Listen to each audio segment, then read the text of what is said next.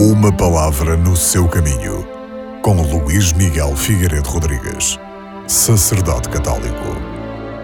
São Paulo diz-nos na segunda leitura que os sofrimentos do dia a dia não o preocupam.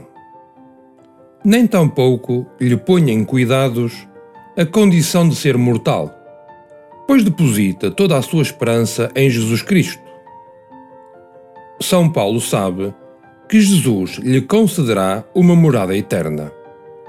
Por isso, faz esta recomendação: para que cada pessoa tenha em atenção os bens do Espírito.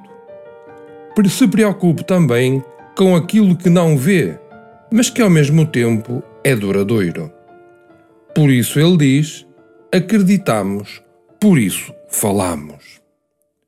Como nos ensina Bento XVI, a missão fundamental daqueles que somos cristãos é dar testemunho com a nossa vida. E o testemunho de Deus imprime à nossa existência um dinamismo novo que nos compromete em ser testemunhas do seu amor. E nós tornamos-nos testemunhas quando, através das nossas ações, das nossas palavras e modos de ser, é outro, Jesus Cristo, que aparece se comunica. Podemos então dizer que o testemunho é o meio através do qual a verdade do amor de Deus alcança cada ser humano na sua circunstância histórica.